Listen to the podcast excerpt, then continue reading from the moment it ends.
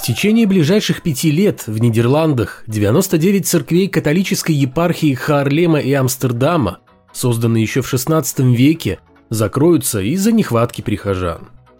Сокращение паствы неумолимо ведет и к сокращению доходов, так что содержать культовые сооружения, дома божьи, становится просто невыгодным. Лишь 28 из 164 пока еще действующих церквей епархии можно назвать более или менее жизнеспособными. Ситуация для католической церкви ухудшается еще и тем, что значительному сокращению подлежит епархия, которая включает в себя регион с высокой плотностью населения. Из 25 тысяч верующих, которые посещали храмы в 2013 году, к 2021 осталось лишь 12 тысяч. Гибель епархии заметно ускорила пандемия коронавируса, из-за которой составляющий костяк паствы прихожане преклонного возраста перестали посещать церкви. Другие привыкли к удаленке, количество волонтеров существенно сократилось, а молодежь в храме нынче редкость почище религиозных чудес. На фоне таких новостей служители культа стараются не терять оптимизма и даже надеются, что те самые 28 церквей, все еще остающиеся на плаву, в будущем станут активными центрами евангелизации, которые объединят верующих из закрытых приходов. Конечно же, произойдет это лишь в том случае, если к тому моменту, через 5-10 лет, у католической церкви Нидерландов вообще останутся прихожане. Это 379 выпуск атеистического дайджеста, еженедельного подкаста о том, что вера – дело личное, а не государственное, а атеизм – норма жизни.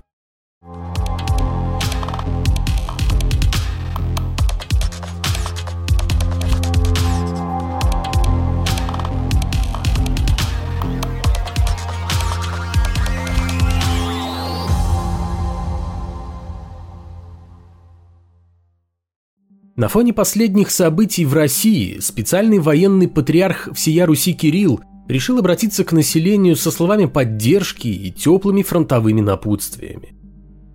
Гундяев заявил, что настоящий православный воин не боится умереть.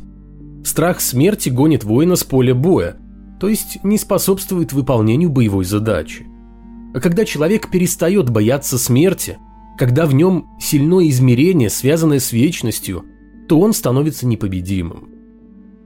Ранее Владимир Михайлович уже затрагивал тему смерти на поле брани. Это было летом 2021 года, менее чем за год до начала войны, которую в России войной называть то ли боятся, то ли стыдятся. Тогда глава РПЦ красочно описывал новые способности, которыми люди обзаведутся после смерти. По словам Гундяева, когда мы наконец-то дождемся второго пришествия Христа, Наши тела перестанут подчиняться законам физики, смогут проходить сквозь стены и мгновенно перемещаться в пространстве.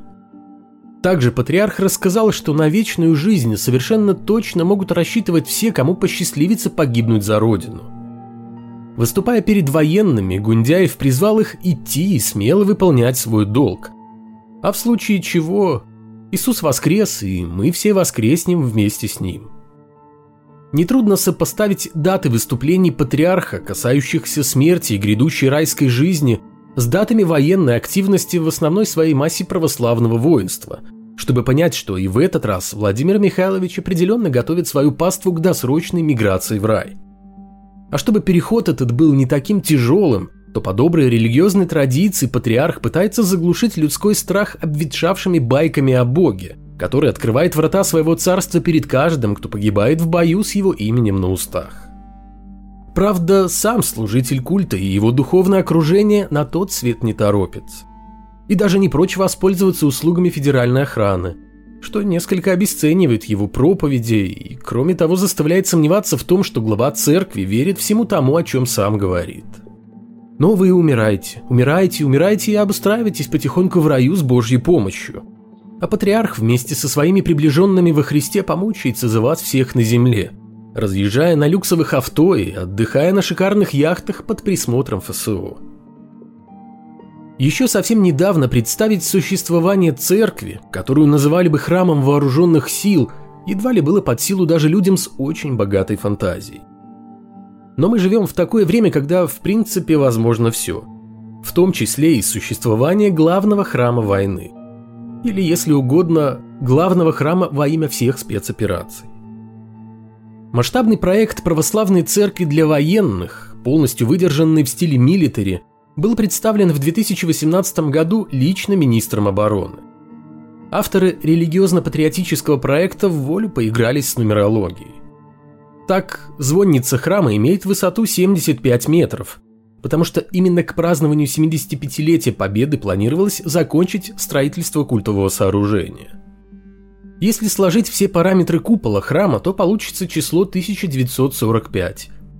Длина дороги памяти составляет ровно 1418 шагов по числу дней войны. А диаметр барабана купола равен 19,45 метрам, что как бы тоже намекает. После того, как проект храма благословил патриарх Кирилл, Реализация скрипоносной задумки духовной троицы Путин-Шойгу-Гундяев началась ударными темпами. Деньги на возведение храма искали не только посредством сбора добровольно-принудительных пожертвований с военных, но и в бюджете, а главным растратчиком средств на духовность стало Министерство обороны. Ведомство разместило тендер на приобретение церковной утвари на сумму 264 миллиона рублей – Поставщиком продукции определили принадлежащее РПЦ художественно-производственное предприятие Софрина. Так что деньги не ушли на сторону, а сели в родных карманах ряс служителей культа. Еще почти 55 миллионов бюджетных средств было выделено на декорирование храма изделиями из гипса и установку кровли на северном и южном крыльце. Кроме того, 3 миллиарда рублей поступило от властей Москвы и Подмосковья. А еще 14 миллионов рублей пожертвовал сам Путин. Видимо, из тех денег, которые потом и кровью заработал тяжким трудом на галерах. Завершение амбициозного мероприятия по созданию военной духовной скрепы пришлось на неспокойное ковидное лето 2020 года. Тогда патриарх Кирилл в присутствии различных военных чинов осветил храм и назначил самого себя руководить новообретенной святыней русского народа. На церемонии освящения глава РПЦ громогласно объявила о том, что после десятилетий навязанного нашей стране нелепого атеизма, новый храм стал символом поворота людей к вере, от бессмысленного бытия к осмысленному бытию. Впрочем, масштабные религиозные службы, для которых, в общем-то, и создавался храм, здесь проходят нечасто. Судя по всему, только в какие-то особо знаковые события к приезду высоких гостей – коими всегда являются патриарх и товарищи в погонах. Именно в стенах мрачного военного храма Гундяев год назад рассказывал о том, что умирать не страшно, ибо есть загробный мир. Все остальное время циклопических размеров церковь пустует, а ее работники откровенно скучают под пристальным и суровым взглядом Бога, буквально нависающего над алтарем в лучах красной подсветки. Чуть больше людей приезжает сюда в выходные дни – но и их количество явно не соответствует величию церкви войны. Предсказанного патриархом поворота к осмысленному бытию пока что так и не случилось. Хотя пошел уже третий год существования храма, удачно совместившего православную духовность, язычество и военщину. Сегодня темно-зеленая церковь используется в основном как музей и символ призрачной связи РПЦ и армии. И в этом отношении весьма показательно, что храм войны оказался невостребованным даже во время этой самой войны. В мае 2021 года, когда в результате стрельбы в Казанской школе погибло 9 человек, православный патриарх заявил, что знает, почему произошла эта трагедия. Гундяев заверил, что все дело в отсутствии у детей религиозного воспитания. Нравственный климат, царящий в обществе, и система ценностей, в которой растут и в которой воспитываются дети – по мнению Владимира Михайловича, это основные факторы, влияющие на поведение молодежи. «И вообще», — сказал главный служитель культа страны, «бесовщина в душе стрелка из Казани связана с тем, что если Бога нет, то все дозволено». А у казанского стрелка как раз-таки был Бог. Правда, собственный. Богом он называл самого себя – но Владимир Михайлович не был бы Владимиром Михайловичем, если бы в любой непонятной ситуации не обвинил бы во всех бедах атеистов. Точно так же, как какие-нибудь депутаты везде, всюду и во всем винят компьютерные игры, так и православному патриарху злом воплоти представляются люди, не желающие верить древним и совсем неубедительным сказкам с претензией на истину в последней инстанции. И вот произошла еще одна беда. 26 сентября в Ижевской школе номер 88 погибли 17 человек, в том числе 11 детей. Более 20 ранен. Убийцей, ворвавшимся в помещение учреждения образования с огнестрельным оружием, оказался 34-летний выпускник этой школы Артем Казанцев. Он застрелился в одном из школьных кабинетов, а в предсмертной записке, оставленной в компьютере, рассказал, что мотивом убийств стала исключительно ненависть к людям. Десять лет назад Казанцеву был поставлен диагноз вялотекущая шизофрения. Главный рупор РПЦ Владимир Легойда прокомментировал расстрел в школе на удивление сухо и лаконично – в Ижевске трагедия. К сожалению, очередная подобного рода для нашего общества. Владимир Романович, что это еще за еще одна трагедия? А как же ваши молитвы? Не те, которые за упокой, а те, которые для того, чтобы Бог оберегал от подобного. Вы что, за минувший год, прошедший с момента выстрелов в Казани, так и не выкроили время для того, чтобы посредством молитвы договориться с Богом, чтобы больше такого не происходило? Это как понимать? Впрочем, эффективность молитв главного служителя культа страны мы могли оценить еще во время пандемии коронавируса, когда Гундяев усиленно молился Богородице в салоне роскошного Мерседеса, а люди как умирали до грандиозного молебна, так и продолжали умирать еще долго после него. А тут Владимир Михайлович еще и сам подхватил то самое вредоносное поветрие, об избавлении от которого так усиленно молился с вип-иконой в руках. А вот что сказал патриарх Кирилл про трагедию в Ижевске. Разделяя скорбь со всеми, кого коснулась эта беда, молюсь всемилостивому Господу, дабы Он упокоил души усопших в обителях небесных, даровал скорейшее выздоровление раненым и укрепил силы родных и близких в постигшем их испытании. Конец цитаты. Как вы там говорите, Владимир Михайлович, всему виной отсутствие религиозного воспитания – а мне вот кажется, что его сегодня более чем достаточно. Оно есть в приходских школах, имеется даже в школах светских в виде одного из модулей предмета основы религиозных культур и светской этики. Что ж вам еще надо? Еще больше часов под эти предметы, чтобы светские школы окончательно превратились в церковно-приходские? А может быть, причина не в религиозном воспитании? Вернее, в нем родимом, но вовсе не в том, что его не хватает – Невозможно закрыть одну дыру безумия другим безумием. Религия очень плохой сдерживающий фактор, а в некоторых случаях именно религиозные взгляды становятся катализатором насилия или оправдывают его. Мы ведь не так давно обсуждали это в дайджесте, когда говорили о религиозных террористах и о том, какую роль в их деятельности играет религия.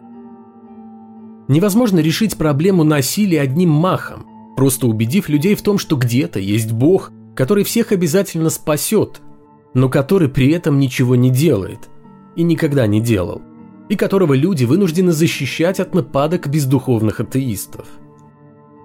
Никто не решит за нас наши проблемы.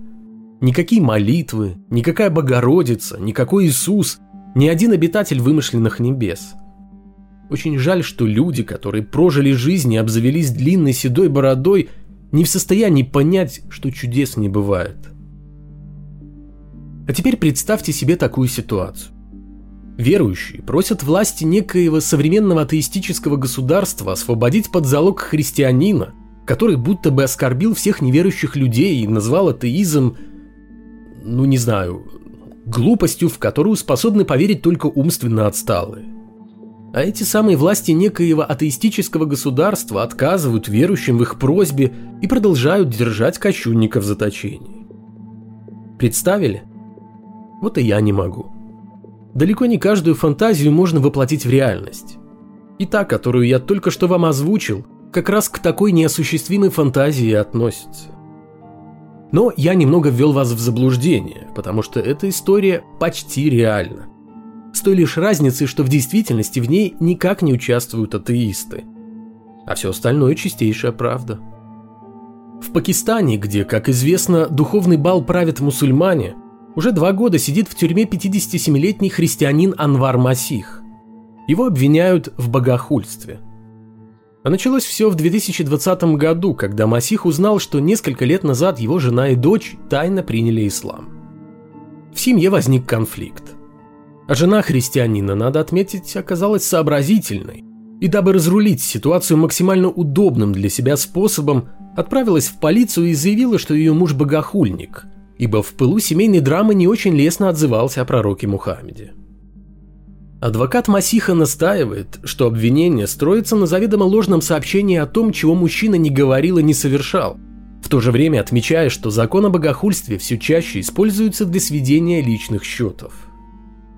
В свою очередь, президент правозащитной организации «Глаз справедливости» Джозеф Янсен считает, что давно пора положить конец злоупотреблениям законами о богохульстве. Хотя, если бы правозащитник был хотя бы еще немного адекватнее, то он бы говорил не о том, что нужно бороться со злоупотреблениями закона о богохульстве, а с самим законом о богохульстве, так как он является ничем иным, как богохульством, поскольку фактически признает беспомощность Бога за которого приходится заступаться людям посредством далеко не небесного, а вполне земного закона.